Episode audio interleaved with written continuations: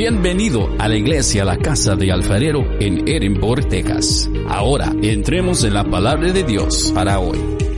Mire mi hermano, el tema de hoy es ¿por qué debo recibir a Jesucristo en mi corazón? Y hay una frase, hay una frase muy importante que nosotros cristianos decimos cuando usted ya conoce a Jesús, cuando usted ya vive en el camino del Señor. Cuando usted mira una a una persona con problemas, cuando usted mira a una persona que, que tiene, que tiene alguna enfermedad, que hay algo que lo está molestando y que no sabe qué hacer, ¿sabe usted cómo le... Mi amor, ¿puedes, puedes moverlos por allá, por favor? ¿Sabe usted cómo le contesta a esa persona? Con esta frase, acércate al Señor, entrégate al Señor Jesús, recíbelo en tu corazón. Al menos yo eso es lo que hago. Cuando hay una persona que pide un favor o una necesidad, le digo, acepta a Jesucristo en tu corazón para que tu vida cambie. Paco dijo que había un beneficio al aceptar a Jesucristo en tu vida. Y claro que lo hay. Claro que hay un beneficio grande, grande al recibir al Señor Jesús en tu vida. Mire, dice la palabra en Deuteronomio 11:24, que donde pisa un cristiano hay bendición. Yo me quedé así con los pelos de punta cuando escuché ese versículo. Y me vino a la mente que es verdad. Dice el pastor que estaba escuchando, donde un cristiano pisa, hay bendición. Y a mí me pasó, Eh, yo lo, yo lo, yo lo, lo vi con mis ojos. Yo fui a un, a puesto hace mucho tiempo de un señor que vendía hamburguesas y no tenía ni un cliente. Entonces yo entré y le, dije, y ese puesto, pero a lo mejor no están buenas porque no hay nadie. Pero mira, pobrecito, vamos a hacer de bendición para él. Llegamos, compramos una hamburguesa y en el rato que estuvimos esperando nuestra hamburguesa, llegaron más de 10 personas. Y yo me quedé como, dije, no, no, esto es una casualidad. Isabel me, me comprueba lo mismo, me dice, oye, tiene razón el pastor con lo que está diciendo. A mí me sucedió lo mismo. Y luego Marisa dice, mamá, ¿te acuerdas, mamá? Es verdad. Donde un cristiano pisa, llega la bendición. Porque la palabra de Dios lo dice. Apúntese ese versículo, Deuteronomio 11:24, donde la planta de tus pies pise. Ahí está el Señor. Y mire, ¿por qué debo recibir a Jesucristo en mi corazón? Entonces le voy a explicar esta mañana qué significa esta frase de acepta a Jesucristo en tu corazón. Dicha frase está basada en la Biblia. Esta enseñanza solamente la puede encontrar en la palabra de Dios. Cuando alguien le ofrece un regalo a usted, como dijo Paco, ¿cómo se pone usted cuando le dan un regalo? ¿Cómo se pone? ¿Contento? Y, te lo quieres comer, a- "Eh, gracias, compadre, gracias. Y si es tu hermano, tu mamá, ay, te quiero mucho porque me diste un regalo. Cuando el Señor mandó a su hijo, nos dio un regalo. Pero ¿qué hicimos nosotros? No nos pusimos igual que el regalo material que nos, dieron, ¿verdad? Entonces, recibir a Cristo en el corazón es recibir el regalo que Dios te dio. Es que mi Dios no me ha regalado nada. ¿Cómo que no? Te regaló tu hijo. ¿Lo recibiste? ¿Recibiste ese regalo o no lo recibiste? Porque Dios te lo dio. Has recibido muchos regalos. A mí me regalaron esta Biblia, a mí me regalaron este librito, pero el regalo que Dios nos dio a través de Jesucristo, lo ya lo recibiste. Verdaderamente ya lo recibiste, porque ahorita la alabanza decía, Cristo yo te, a- te amo. Dígalo con verdad. No lo diga por la canción. Cristo, yo te amo. Dígalo de aquí del corazón. Entonces, si usted ha recibido a Cristo, va a haber un cambio en su vida. Si usted no ha recibido Cristo, usted sigue siendo la misma persona, aunque lo conozca, aunque lea, aunque se sepa toda la Biblia, pero lo conozco, pero no lo ha recibido. No lo ha recibido. Oye, ok, ok, ok. ¿Cómo es eso de recibir a Cristo en mi corazón? Es que mucha gente me dice, recíbelo. reci-". Pues ¿cómo lo recibo? Yo ya fui a la iglesia, ya escuché el sermón y todo, pero ¿cómo lo recibo? Vamos para allá. Vamos para allá. Dice la palabra en Romanos 6:23, porque la paga del pecado es muerte, mas la dádiva de Dios es vida eterna en quién? En Cristo Jesús. La paga del pecado que te da la muerte y lo hemos estudiado infinidad de veces. La paga del pecado muerte. Si yo estoy en pecado, voy a estar en muerte espiritual, en muerte física y con problemas en mi vida, con toda mi familia. Pero el regalo de Dios en Cristo Jesús es vida eterna. Ahí está la diferencia. El pecado, muerte, la vida en Cristo Jesús es vida eterna. Si usted recibe a Cristo por la fe, en su corazón, por la fe, tiene que estar en su corazón.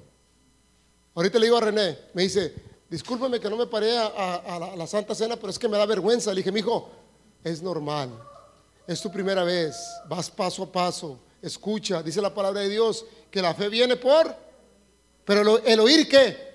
La palabra de Dios, exactamente. Entonces, es poco a poco. Si no, el Señor hubiera dicho, bueno, tú primero tienes que llegar y vete directamente. No, es primero escuchar, es primero escuchar. Usted no tenga miedo. Usted está ahí, me dice también, oye, es que a lo mejor no vengo vestido correctamente. Le dije, mi hijo, ¿sabes qué es lo que me dijo mi pastor? Carlos Calera. Le dije, pastor, es que a mí me gusta vestirme con sombrero y botas. Dijo mi hijo, el Señor busca tu corazón, no está mirando tu vestimenta. Eso es lo que a mí me encantó y me gustó del Señor, porque el Señor dice, yo no vengo a verlos cómo vienen vestidos, vengo a ver cómo viene vestido tu corazón por dentro. Sí, pero es que mi corazón está malo, está sucio. Eso es lo que yo quiero, limpiar tu corazón. Somos una iglesia, le dije, familiar. Somos una iglesia que amamos, nos amamos unos a otros. Somos una familia. Porque en una familia no existen diferencias. Tú puedes llegar a platicar con confianza, hay confianza, hay respeto y hay amor, lo más que todo. Entonces, si usted recibe a Cristo, esas son las ganancias que va a tener. Ahora, el Señor Jesucristo, decir, Señor Jesucristo, yo te acepto y, y te recibo como mi Salvador y Señor, está usted recibiendo el regalo de Dios cuyo contenido es vida eterna en el poder de Jesucristo en la cruz. Cuando usted hace esa, oración de, Señor, yo te acepto como mi Salvador y, me arrepiento de todo lo que hice y reconozco que moriste en la cruz por mí y estás vivo y, y resucitaste, esa es la acción que usted está diciendo y comprobando que es verdaderamente lo que el Señor le está diciendo. Porque usted no dice algo. ¿Quién ha ido a, a ser ciudadano? Levante la mano a los ciudadanos últimamente. ¿Cómo pone su mano cuando, cuando hace juramento? ¿Qué quiere decir eso? Que usted está jurando lo que está creyendo y lo que está diciendo, ¿verdad? Entonces con el Señor Jesús, cuando usted dice, Señor Jesucristo, yo te acepto y te recibo, yo siempre levanto la mano derecha en señal de que lo creo. Lo creo, Señor. Te acepto como mi Salvador. Entonces, Efesios, no, no busque sus pasajes, no los busque, yo se los voy a leer. Efesios 2, versículo 8 y 9 dice así, porque por gracia sois salvos por medio de la fe. Es la fe que tenemos, es la fe que confesamos que Jesucristo murió por nosotros. Entonces dice, por medio de la fe, y esto no de vosotros, pues es un don de Dios, no por obras, para que nadie se gloríe. O sea, no es porque usted, como le dije anteriormente, pues yo mantengo una organización de niños huérfanos y se levanta la corbata.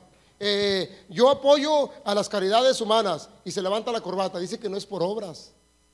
Dice que no es por obras lo que usted va a hacer.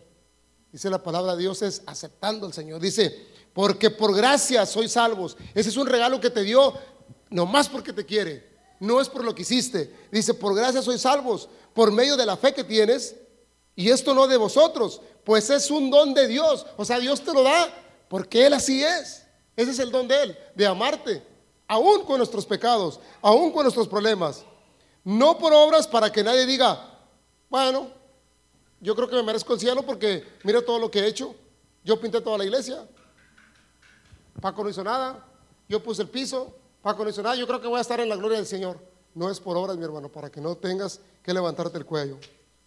Ahora, la razón de la cual invitamos para aceptar a Jesucristo en su corazón es porque Él tiene las perfectas características para que lo aceptemos en nuestro corazón.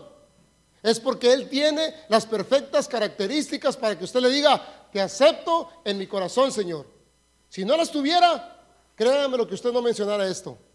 Entonces, si Él tiene las perfectas características para aceptarlo, para que le aceptemos en nuestro corazón, es la mejor y más sabia y única decisión que usted va a hacer en su vida. Escúchalo bien. La única y más sabia razón por la que usted va a hacer esta acción de aceptarlo. Perdón. Es lo mejor que puede hacer en su vida. A lo mejor muchos piensan, bueno, lo mejor de mi vida fue firmar ese, ese, ese papel para que me dieran mi casa. Ah, ah.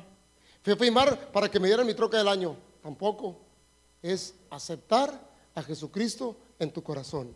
Mira lo que dice, eh, eh, las perfectas características de Jesucristo son fiel, primeramente, es una persona fiel, es una persona servicial, es una persona que está a nuestro pronto auxilio, es una persona que está, que nos, muestra sabiduría, nos da sabiduría, es amoroso, Él es un consejero, el mejor ejemplo de obediencia y es el camino al Padre. Me dice René, ¿sabes qué es lo que necesito yo? Paciencia. Todos la necesitamos, le dije. Dijo, yo vengo a buscar paciencia. Eso es lo que te va a dar el Señor.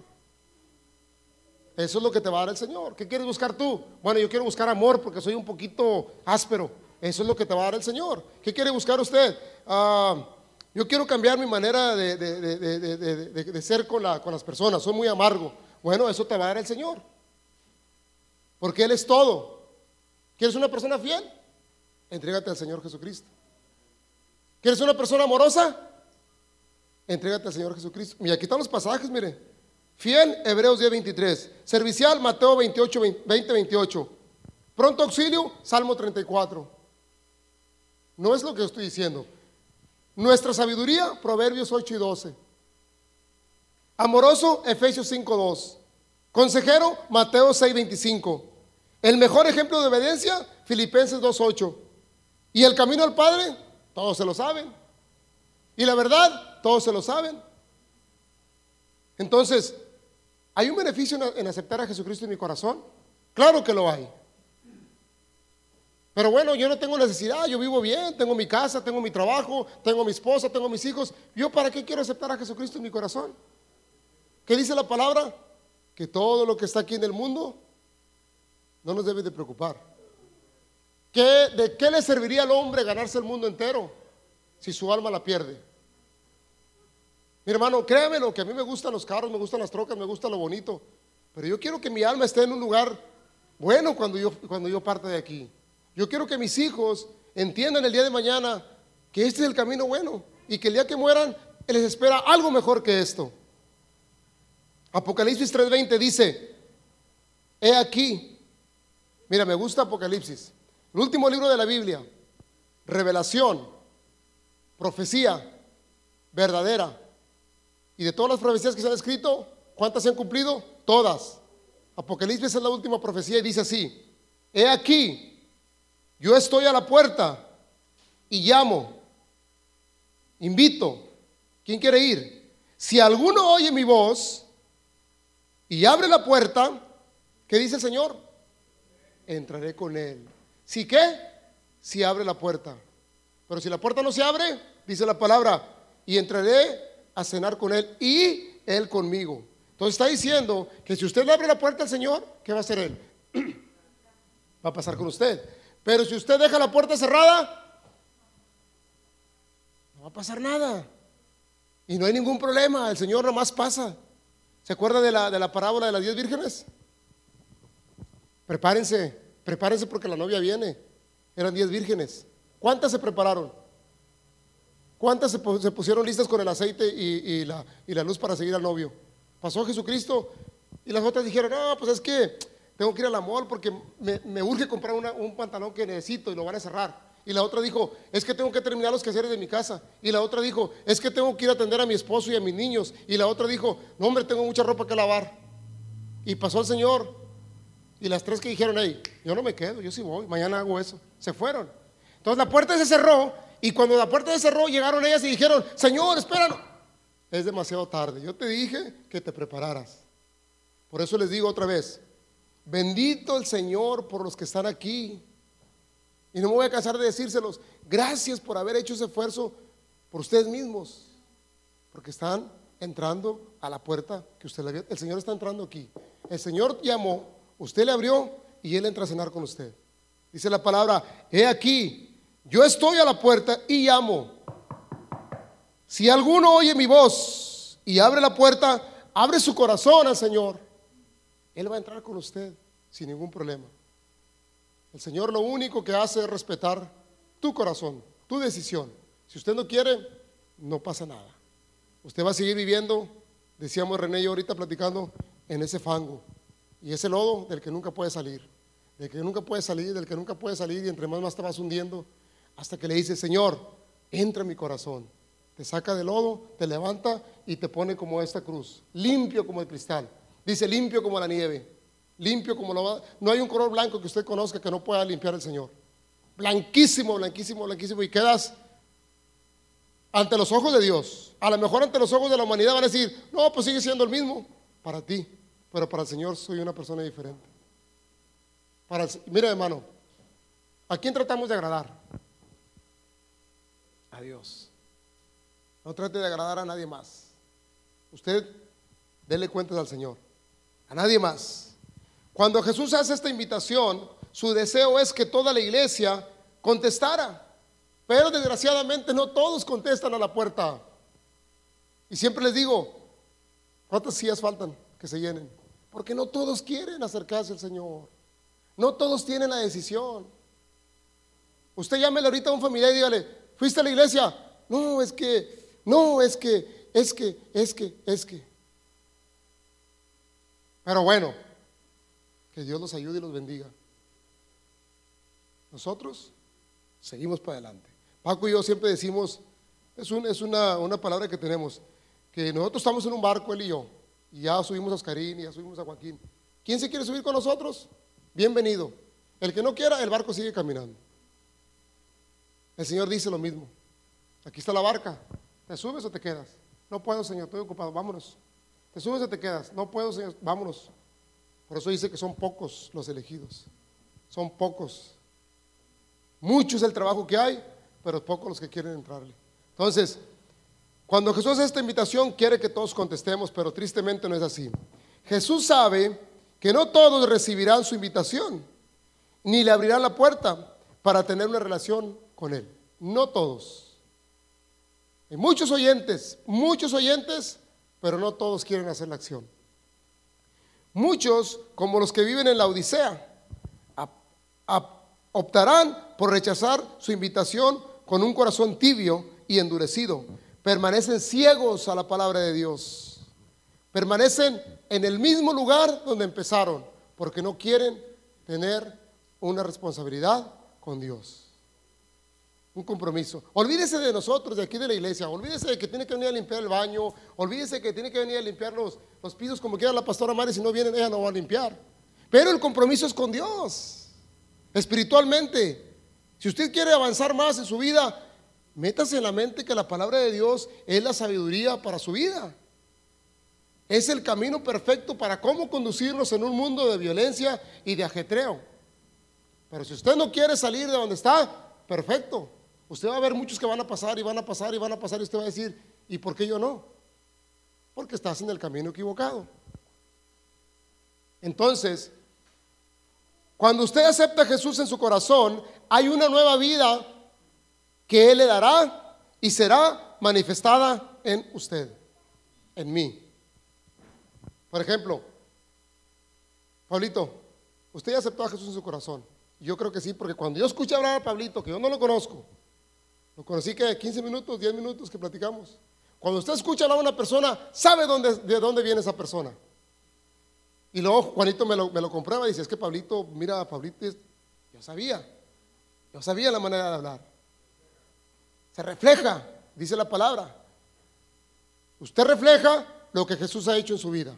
Cuando usted ya lo aceptó. Entonces, la nueva vida, la nueva vida en Cristo Jesús, ¿qué hace? ¿Qué dijo Paco que hacía? despoja de lo malo y te pone en lo nuevo. Y mira, ah, soy una nueva persona. Sí, pero todavía, hey, este proceso es poco a poco. No porque quiere decir que ya mañana me vas a ver. No se puede. No se puede. Pero estamos tratando de cambiar nuestra mala manera de vivir, dice Pablo. Despojados del viejo hombre que está viciado conforme a los deseos engañosos de qué? De nuestro corazón. Entonces, la nueva vida, la vida en Cristo Jesús, ¿cómo es? Hay cuatro preguntas. ¿Con qué propósito vino Cristo a esta tierra? Juan 10:10, 10, ya lo leímos. que vino para darnos vida eterna. Segunda pregunta, ¿qué ofrece Dios a quienes reciben a su Hijo? ¿Qué es lo que me ofrece Dios? Porque a veces somos así, ok, yo voy a ofrecer a, recibir a Jesucristo, pero ¿qué, ¿qué, hay de beneficio? Porque siempre queremos ganar algo, ok. ¿Qué, ¿Qué ofrece el Señor cuando recibes a Jesucristo? Juan 1, versículo 12 dice, mas a todos los que le recibieron, a los que creen en Él, les dio qué? Potestad de ser. ¿Qué más quieres? Pero dice a quién? A los que le recibieron. A los que le recibieron. Mas a todos los que le recibieron le dio potestad de ser hijos de Dios. Cuando la pastora reparte los pavos en, Thanksgiving, no todos reciben el pavo, porque no todos lo quieren. Cuando nos dan la despensa de, comida, les hablo, les hablo, les hablo, nadie los quiere. Entonces dice la palabra, es al que lo recibe más. Nada más para el que, más a todos recibió, a los que creyeron nada más. Nada más, eh, pero yo estuve ahí en la iglesia, pero creíste. Pues es que no le entendí. La palabra de Dios no es complicada, se entiende perfectamente. Por eso yo la, dijo, la dejó fácil para que la entendiéramos todos a los que le recibieron. Es lo que ofrece Dios. Ser hechos hijos de Dios. Porque hemos dicho siempre, somos creación de Dios, pero no todos son hijos de Dios. Dios creó la humanidad, pero no todos somos hechos hijos de Dios. Hechos nuevos hijos de Dios. ¿Quiere que le diga de quién es hijo el que no es hijo de Dios? Del demonio. Se oye mal, ¿verdad? Se oye mal cuando te no, tú eres un hijo del diablo. ¿Por qué? Pues no creo en Jesucristo. Pues entonces, ¿por qué, ¿por qué tú mismo lo dijiste? El que no es hijo de Dios es hijo del enemigo. Si Dios no muere en su corazón, el enemigo muere en su corazón. Si la paz de Dios no está en su casa, el espíritu del demonio vive en su casa. Está muy sencillo. Está muy sencillo. Les invito a que lean Santiago. Santiago, Santiago, Santiago. Porque él dice, no, no, no, no, no. Si tú estás endiablado, eres del diablo. Si tú estás en paz, es que tienes el espíritu de Dios. No te confundas. Entonces, ¿Qué beneficios hay? Que vamos a ser hechos hijos de Dios. Pregunta número tres. ¿Qué sucede con la persona que recibe a Cristo? Dice Juan, capítulo 5, versículo 24, dice, de, cierto, de cierto os digo, el que oye mi palabra, como los que están escuchando, eso es para ustedes, el que oye mi palabra, otra vez, y cree al que me envió, a Dios, tiene vida eterna. Y yo, y no, y no vendrá a condenación, mas ha pasado de muerte a vida eterna, a vida. El que escucha mi palabra, René, Rudy, Juanito, todos los que están aquí, el que escucha la palabra, lo que estamos escuchando, dice el Señor, el que escucha mi palabra, ¿cuál es la palabra? Lo que estamos leyendo. De cierto les digo, el que cree en ella y el que cree que me envió, tiene vida eterna. Nada más por eso. Nada más por eso, Señor. Nada más por escuchar tu palabra. Sí, porque estás poniendo atención. Pero ahí, está lo contrario. Dice, tiene vida eterna y no vendrá condenación. Tú ya estás, no te preocupes, nomás escucha la palabra. Mas ha pasado de muerte a vida. Te ha sacado de la muerte espiritual y te ha puesto en un lugar donde vas a tener una vida diferente, una vida espiritual diferente. Algo en tu corazón va a empezar a nacer. Algo, algo. La simple palabra que nace en tu corazón que le digas a tu esposa, ¿sabes qué, mi amor? Te amo. Vas a decir, espérate, andas borracho. Andas mal tú. ¿Por qué me dijiste eso? ¿De cuál te tomaste? ¿De cuál te fumaste? Porque hay algo nuevo que nace en tu corazón cuando escuchas la palabra de Dios. Pregunta 4 dice, ¿para qué somos creados en Cristo Jesús? ¿Para qué somos creados en Cristo Jesús? Efesios 2, versículo 10 dice, porque somos hechura suya creados en Cristo Jesús para buenas obras, las cuales Dios preparó de antemano para que anduviésemos en ellas. ¿Obras qué? Obras buenas. Obras buenas. Cuando tú ya vives, cuando Jesucristo vive en tu corazón y tú estás con Él, tus obras van a ser buenas. La injusticia no te va a gustar. Vas a ver a un pobre mendigo y te va a doler el corazón. Cuando antes pasabas y lo mirabas y decías, no, pues pobrecito porque no quiere trabajar. Ahora no. Ahora tu corazón dice, ¿sabes qué? Tengo que hacerlo. Pobrecito, mira. Porque tu corazón ya no es el mismo. El Señor te puso un corazón de sangre, corazón suave, ya no es de madera. Ahora, entonces mis hermanos, En esta mañana hay una oportunidad, como les dije, en esta mañana hay una oportunidad. Si usted no ha recibido a Cristo en su corazón, si usted no lo ha aceptado, hoy es el día. Así como le dijo al Señor, Señor, me arrepiento, de verdad la regué, Señor. Aquí estoy, mira, aquí estoy, papá, discúlpame. Cuando un hijo viene así a usted, ¿a poco usted no se le quebra el corazón y le dice, ya no lo vuelvas a hacer, hijo, es que yo te quiero mucho también? ¿A poco no dices, ah, bueno, ven, dame un beso? Cuando usted le dice al Señor, Padre, mira mi corazón, Señor, de verdad me arrepiento. Cargo la pila, Señor, porque a lo mejor me voy a equivocar mañana, pero este día, perdóname, Señor, para irme yo de aquí con mi familia, con un buen corazón, amando a mi hijo y, y algo diferente, Señor. Aunque sea por dos minutos, pero cámbiamelo ahorita. Él escucha y le dice, vete, pero no peques más.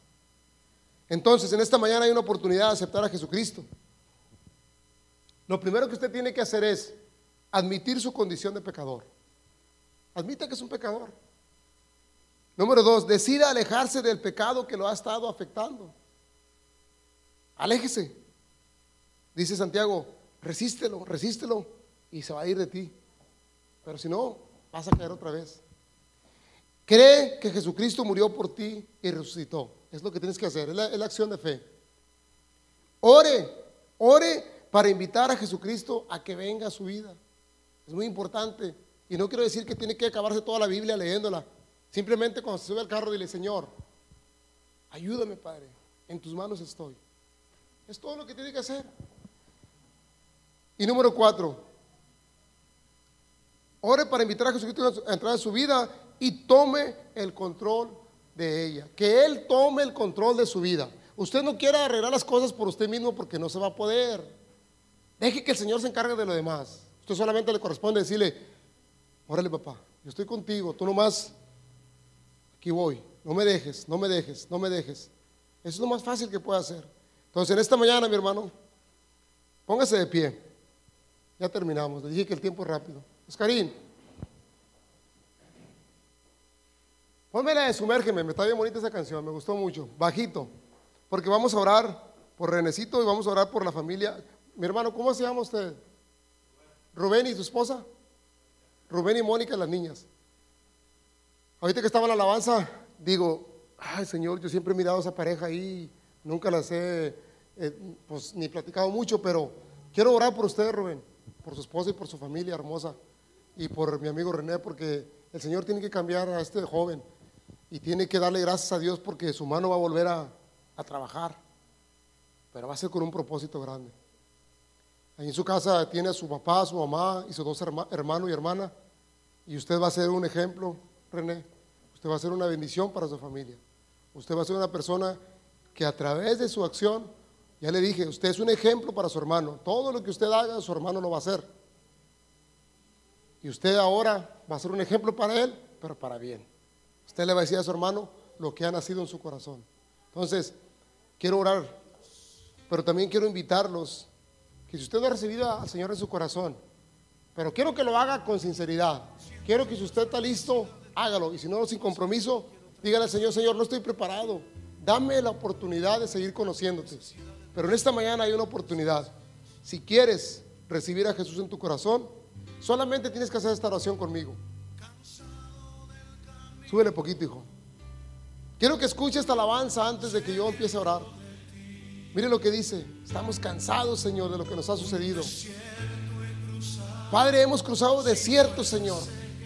Hemos atravesado por problemas, Padre, por problemas grandes, Señor. Por, por caminos que parecen buenos, Señor, pero son de perdición, Padre. Padre, mi vida ha estado en un camino bueno, Señor. Y es por eso que quiero que mis amigos y mi familia caminen por el mismo camino mío, Señor. Donde tú me has puesto, Señor. Padre, mi armadura se ha desgastado de tanto pelear y pelear y no gano nada, Señor. Porque sin ti, Señor, no soy nada, Señor. A veces quiero tirar la toalla, Padre. A veces no encuentro la salida, Señor. Porque no conozco dónde está, Padre. Porque no ha venido nadie, Señor, a decirme que eres tú el único que encuentra al perdido, Señor. El único que sana al enfermo, Señor. Padre, esa vez he luchado tanto y no gano nada, Señor. Y he perdido a veces, Señor. Pero Padre, en esta mañana quiero decirte, Señor, que me perdones y que me sumerges en ese río de tu espíritu, Señor, donde tú siempre me has estado esperando, Señor. Padre, yo te doy las gracias, Señor, porque te he conocido, Señor. Me has tocado la puerta y te he abierto, Señor. Mi hermano, si usted quiere recibir a Jesús en su corazón en esta mañana, confiese conmigo estas palabras. Señor Jesús, reconozco que soy un pecador, Padre. Reconozco que lucho día tras día, Padre. Reconozco que viniste a morir por mí en la cruz, Señor. Padre, reconozco que resucitaste el tercer día, Señor, y que estás sentado a la derecha del Padre. Padre, perdona mis pecados. Te acepto como mi Salvador y único, Señor. Padre, prometo seguirte, Señor. Confiar en ti, Señor. Y dejar todo en tus manos, Padre. Acéptame como tu Hijo, Señor. En el nombre de Cristo, Señor. Te amamos y te bendecimos, Señor. Gracias, Padre bendito. Gracias, Señor. Mi hermano, si usted dice esta oración, créale al Señor la verdad. Si usted aceptó a Cristo en su corazón, es hecho hijo nuevo de Dios. Gracias, Padre bendito, por esas personas, Padre, que necesitaban de ti, Señor. Gracias por escuchar el mensaje de hoy. Para más información, visita nuestra página web carloscalera.net. Te bendecimos en el nombre de Jesús.